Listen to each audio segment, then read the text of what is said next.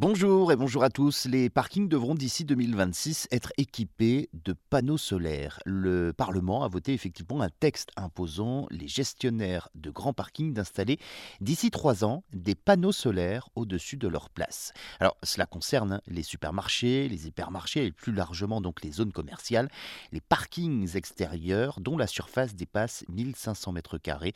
Ils auront donc l'obligation d'installer des panneaux solaires sur au moins la moitié de cette surface les panneaux photovoltaïques pour euh, la production d'énergie renouvelable. Les infrastructures concernées ont jusqu'au 1er juillet 2026 pour euh, les parcs de stationnement les plus grands.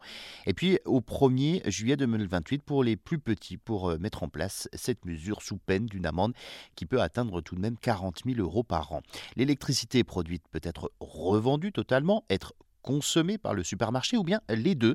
C'est déjà le cas par exemple au centre commercial des Portes euh, dans l'Allier euh, depuis 2021. C'est le plus grand parc solaire de France avec 22 000 m2 de panneaux solaires.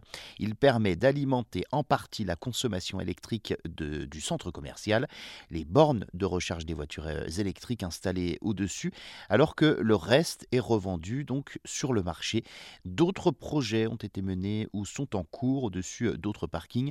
Par exemple autour euh, de zones commerciales, de gares, d'aéroports. Le parc d'attractions Disneyland Paris, par exemple, installe ainsi sur ses parkings 82 000 panneaux photovoltaïques pour 20 hectares euh, pour euh, produire l'équivalent de la consommation d'une ville de 17 400 habitants. Voilà, je voulais également vous informer que nous avons lancé un nouveau podcast sur choses à savoir tous les jours du lundi au vendredi à 17h.